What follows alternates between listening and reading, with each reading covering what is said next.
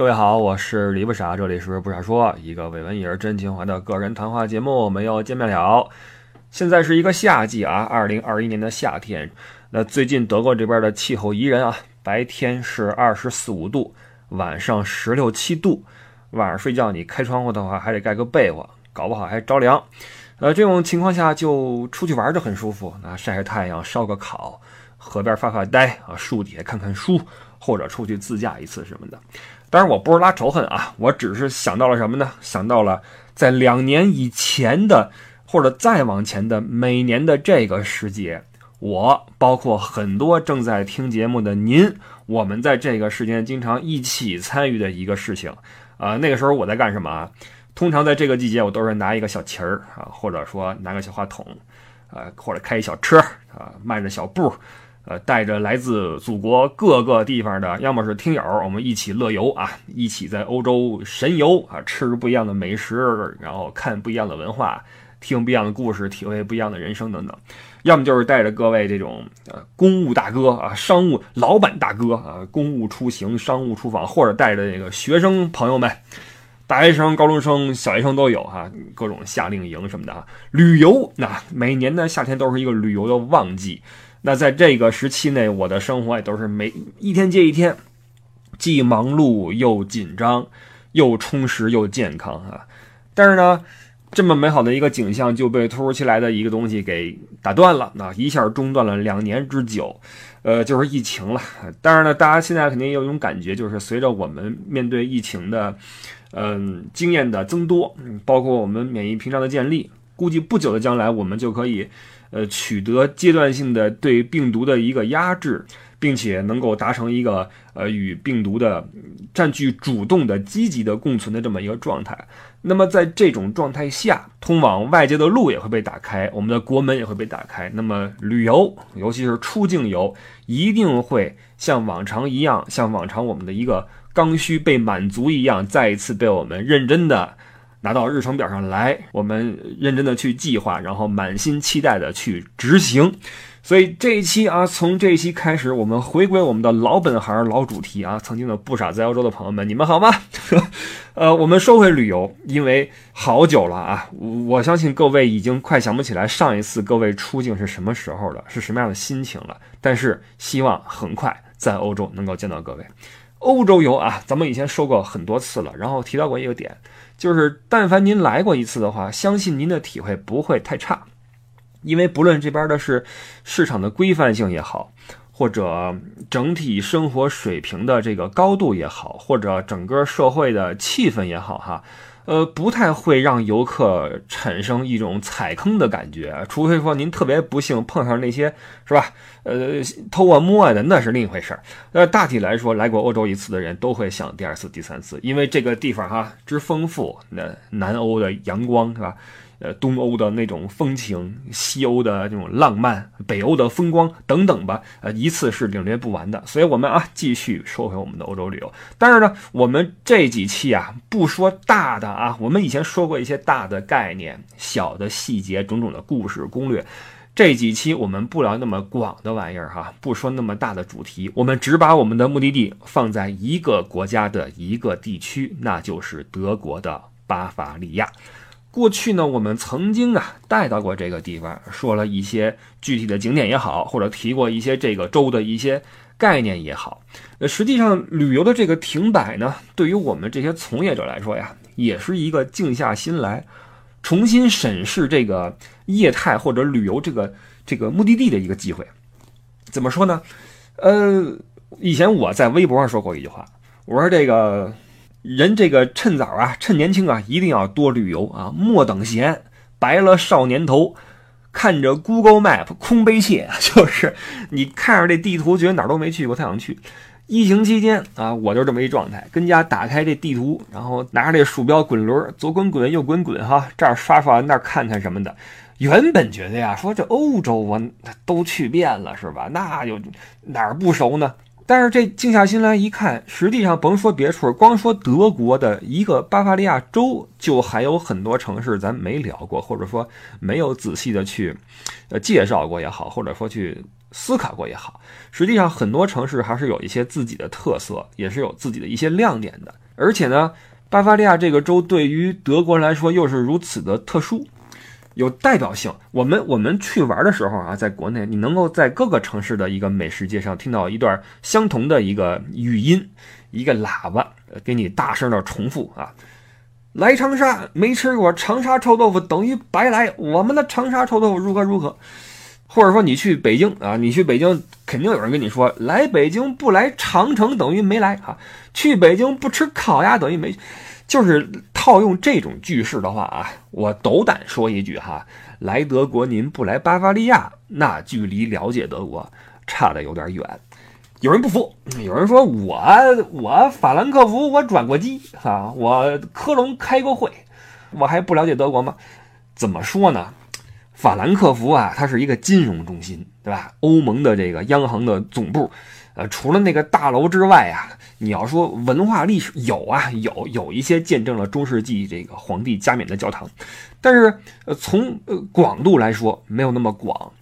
科隆教堂厉害啊，那个。高耸入云的一个大的一个哥特教堂，很很很很震撼。但是你说科隆的话，你景色怎么样？不敢提了吧。莱茵河也好，还是城市里边也好，都没那么美。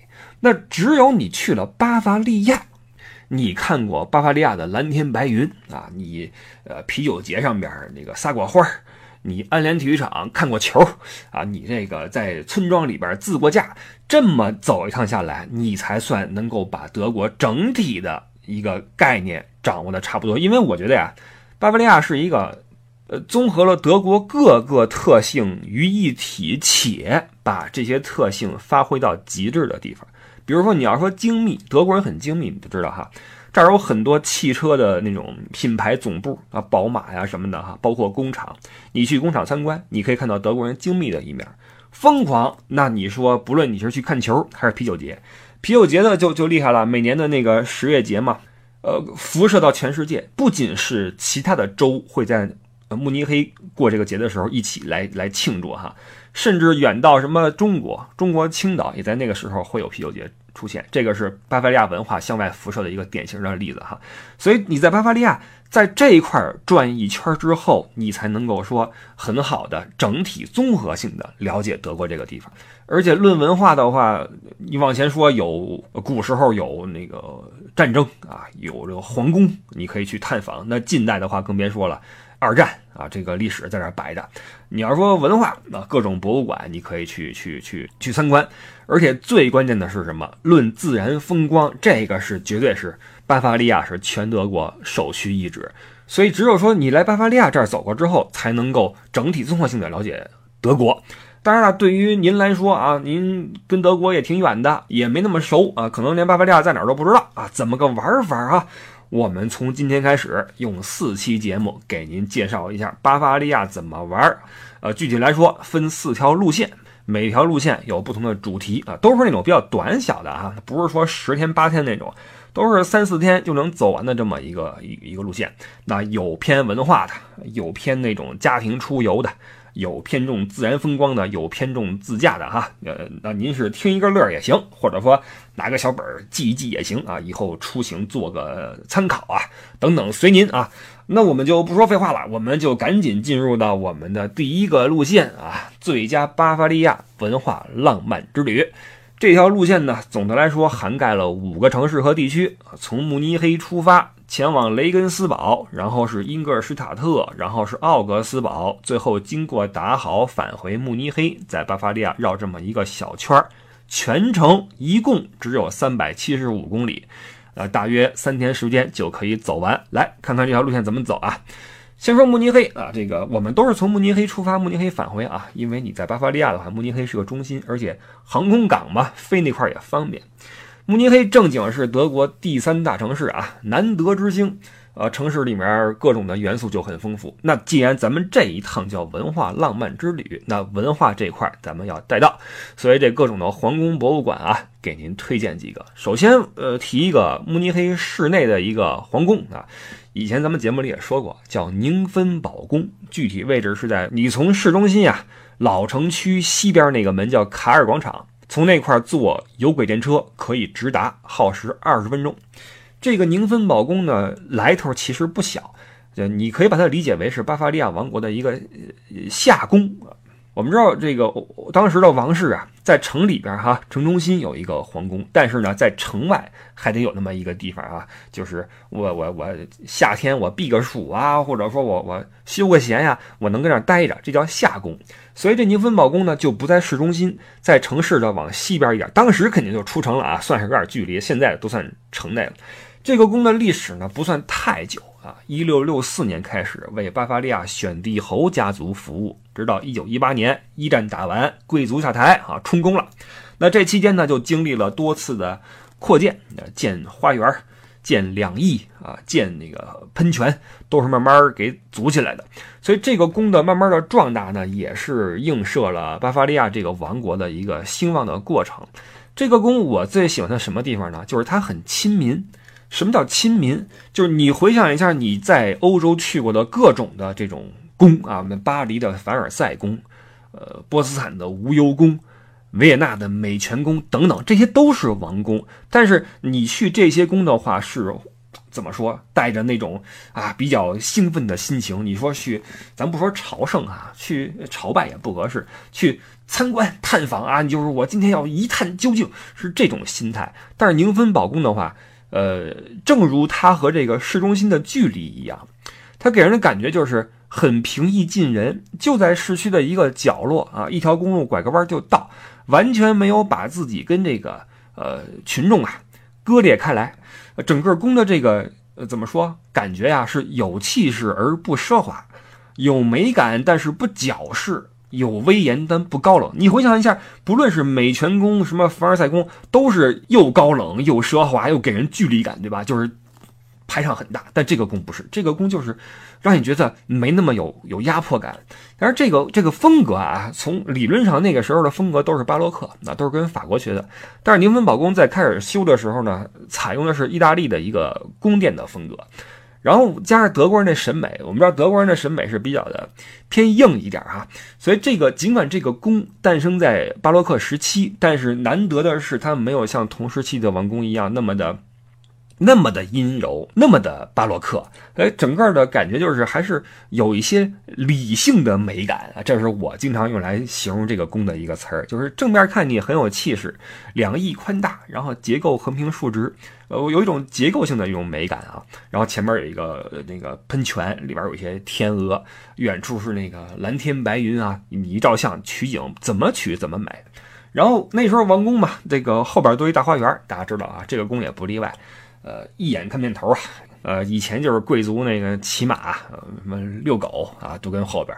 那现在就是向民众开放，呃，两边是几排这个树木组成的树墙，呃，树墙后边是一些房间，什么水泵房啊，什么小的植物园啊，中间笔直的一条大路啊，一直通向前方，呃，两旁还有些草地。草地在那个嗯春暖花开的时候会有好多的花啊，色彩斑斓，非常的好看。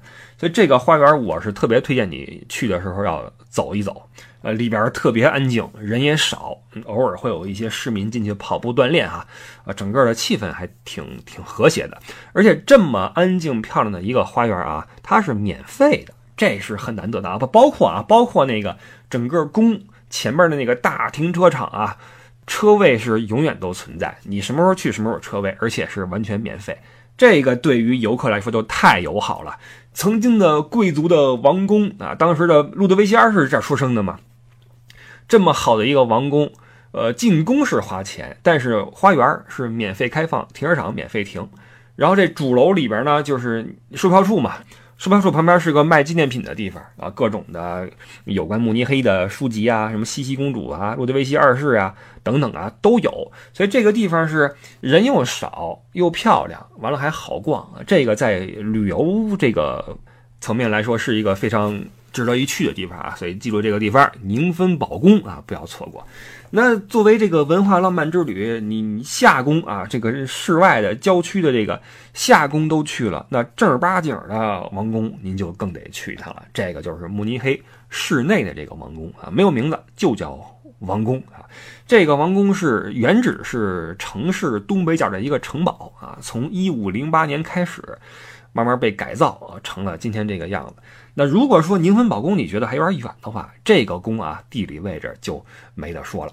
基本上你来慕尼黑玩，这个宫你是躲也躲不开，就在慕尼黑最奢华的、最富丽堂皇的大街马克西米利安大街的起点啊，门口一个广场叫马克思约瑟夫广场，广场正中一座雕像，正是马克西米利安约瑟夫的坐像。正是因为他的登基。巴伐利亚才在1805年正式成为王国，所以这个约瑟夫以后就称为马克西米利安一世。这个一世的坐像背后就是巴伐利亚国家歌剧院，至今仍在使用。歌剧院马路对面就是各种的，这就接地气了啊，LV 呀，什么朗格呀，各种的奢侈品啊。所以整个的广场周围哈是既有王室的威严，又有艺术的熏陶啊，歌剧院嘛，完了还有人间烟火气。所以你你只要你去慕尼黑，只要你逛街的话，这地方你是不可能错过的。所以如果你对慕尼黑的或者巴伐利亚的王室文化感兴趣的话，这块可以花九欧元买张票，可以去王宫博物馆或者去珍宝馆啊，去参观一下里边的情况。那第一天我们说了啊，我们是从慕尼黑出发，那么上午早上起来您去宁芬堡宫遛个弯儿啊。回来之后逛个街，或者说去一下慕尼黑王宫，一上午就过去了。中午吃个饭，咱们下午就可以出发。吃饭在哪儿吃？太方便了。这王宫边上不都是那些 LV 吗？LV 对面就是一个慕尼黑本地餐厅，我们就不多介绍这个了哈，各位可以自行去找。啊，因为慕尼黑它是一个太有名的旅游城市嘛，所以很多餐厅它的菜单都有中文版，你可以找一个出来点一些本地的特色餐饮。但是中午嘛，也别吃太多啊。尝一尝慕尼黑的白肠什么的哈，就可以出发。呃，下午呢，我们就前往这一天晚上我们要住宿的城市，叫做雷根斯堡。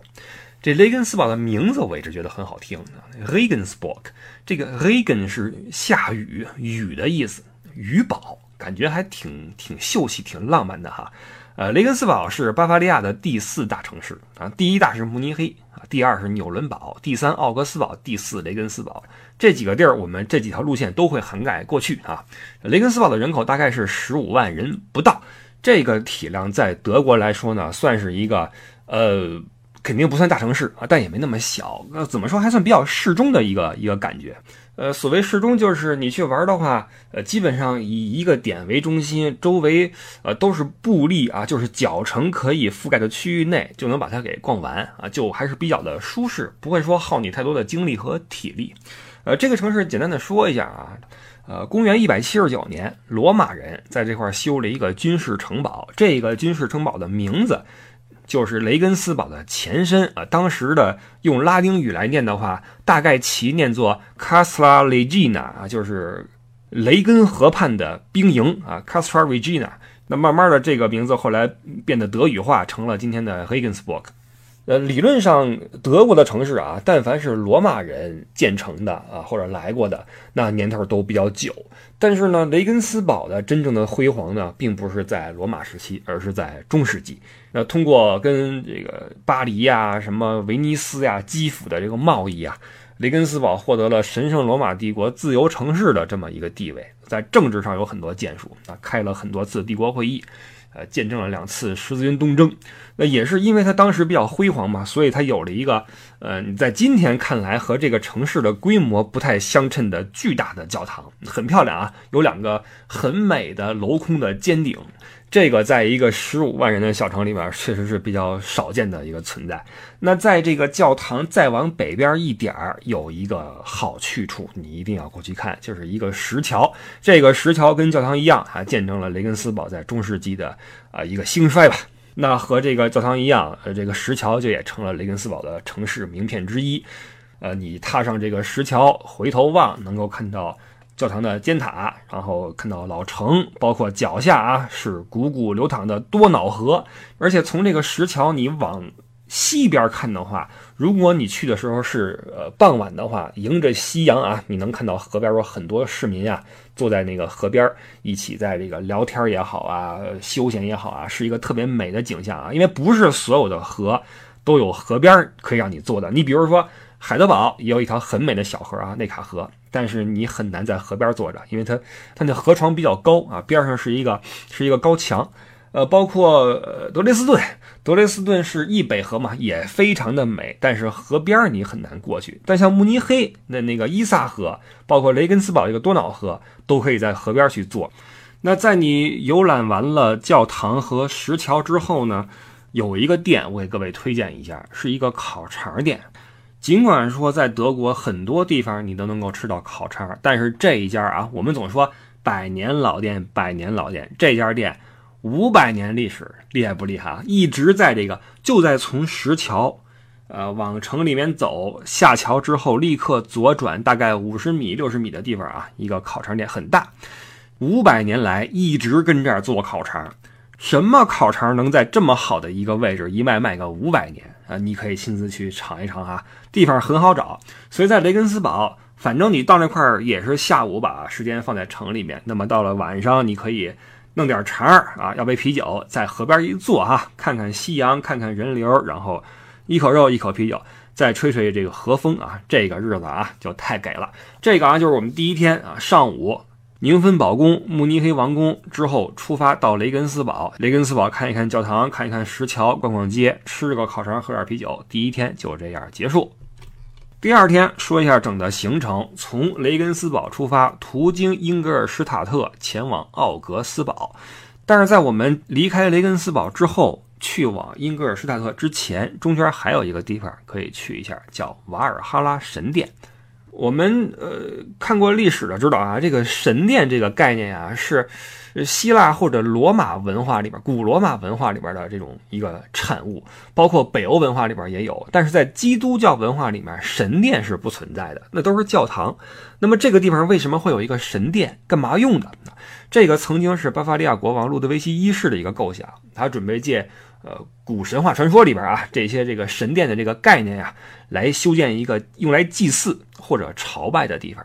朝拜什么人？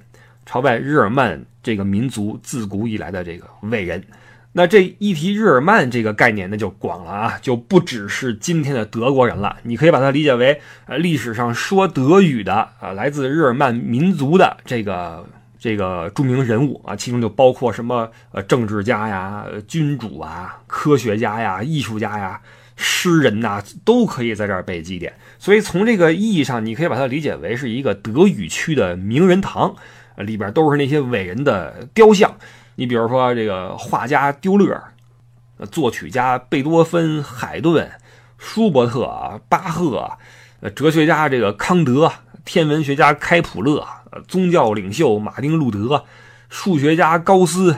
科学家爱因斯坦等等啊，那包括那些这个什么俾斯麦啊、威廉一世就不用提了。总之就是一个大的名人堂。你要是对这个这个民族的文化和历史感兴趣的话，里面可以一走。但是在我看来呢。它更美的地方是什么？在它的外观啊，一个大神殿在多瑙河畔的一个山坡上，在这个神殿的入口这块，你可以俯瞰一段多瑙河谷，然后远处是这个农田，非常美啊。在那块散散步，然后进去之后看看这些伟人们啊，不失为一个好的选择。这个地方距离雷根斯堡只有十一公里啊，开车非常的方便。然后离开这块之后，前往英格尔施塔特这个地方，我们不进城啊。到这块是因为这儿有一个奥特莱斯，奥特莱斯什么样，怎么逛，我们放在其他的路线里面讲，这块先跳过啊，直接进入到第二天的目的地奥格斯堡。奥格斯堡哪儿你都可以不去，但有一个地方一定要去打卡啊，叫福格莱。这个是曾经一位叫做福格尔的一个富豪建的一个街区。这个福格尔在十五到十六世纪是当仁不让的德国的首富啊，在美洲有矿。完了，在德国有铸币权啊，垄断了一堆行业啊，家里边就是造钱的。你想想是这个，我我我查过一个榜单哈，这个网上的啊，这个究竟是不是真实的，我我没有去考证。说是这个人类历史富豪排行榜啊，这排行榜里边第一是成吉思汗，财富是多少？我我没记啊。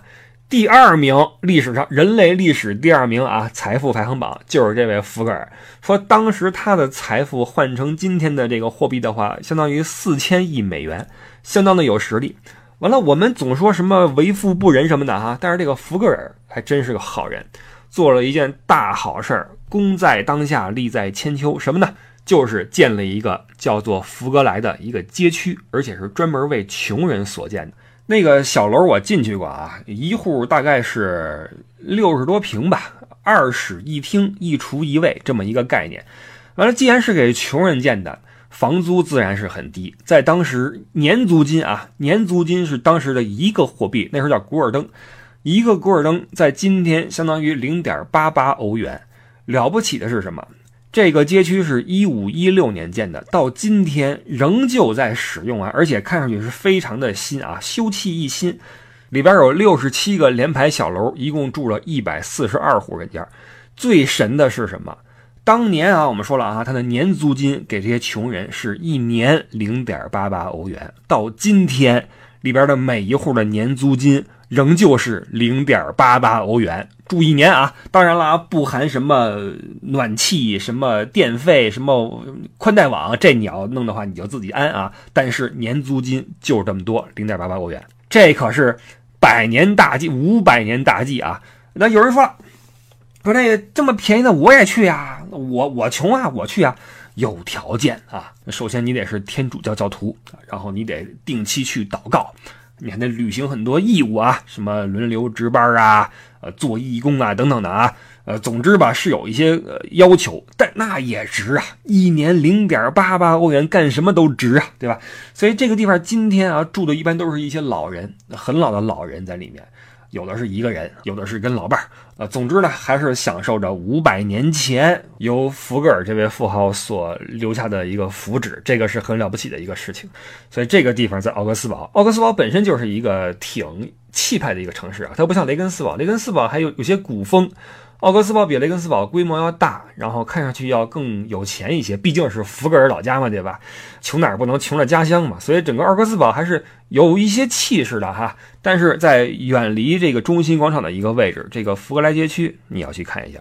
OK，这个是我们的第二天早上起来，从雷根斯堡出发，去瓦尔哈拉神殿，路过英格尔施塔特购物村，晚上在奥格斯堡入住，这是第二天。那么第三天就更休闲了，你甚至可以晚点起，因为这一天我们要从奥格斯堡往慕尼黑返回了，全程很近啊，一共只有八十公里。呃，为了让你这个路程不至于太过的无聊和空虚啊，在慕尼黑之前可以找个地方踩一脚，这个地方叫达豪，呃，这个是一个特别特别小的一个地方啊，但是咱们不是文化浪漫之旅吗？你如果喜欢文化的话，喜欢浪漫的话啊，这块可以停下来走一走。达豪有个王宫啊，曾经隶属于达豪伯爵。那从这个名号来看哈，伯爵跟那边那国王没法比哈，所以他这个王宫你可想而知，比宁芬堡宫啊什么的那规模是要差很远。但如果说你宁芬堡宫，比如说你错过了或怎么样哈，这块可以来看一看啊，十六世纪建成的一个王宫。呃，你可以找个那个，一般来说呀，欧洲这边的王宫啊都有那么一个咖啡厅啊，你可以进去要点什么点心、咖啡。呃，喝个下午茶，聊会儿天啊，休息休息，环境挺不错的。呃，包括达豪这块本地有个艺术馆，呃，在二十世纪初期，一九零零年前后，这块曾经聚集过一些画家。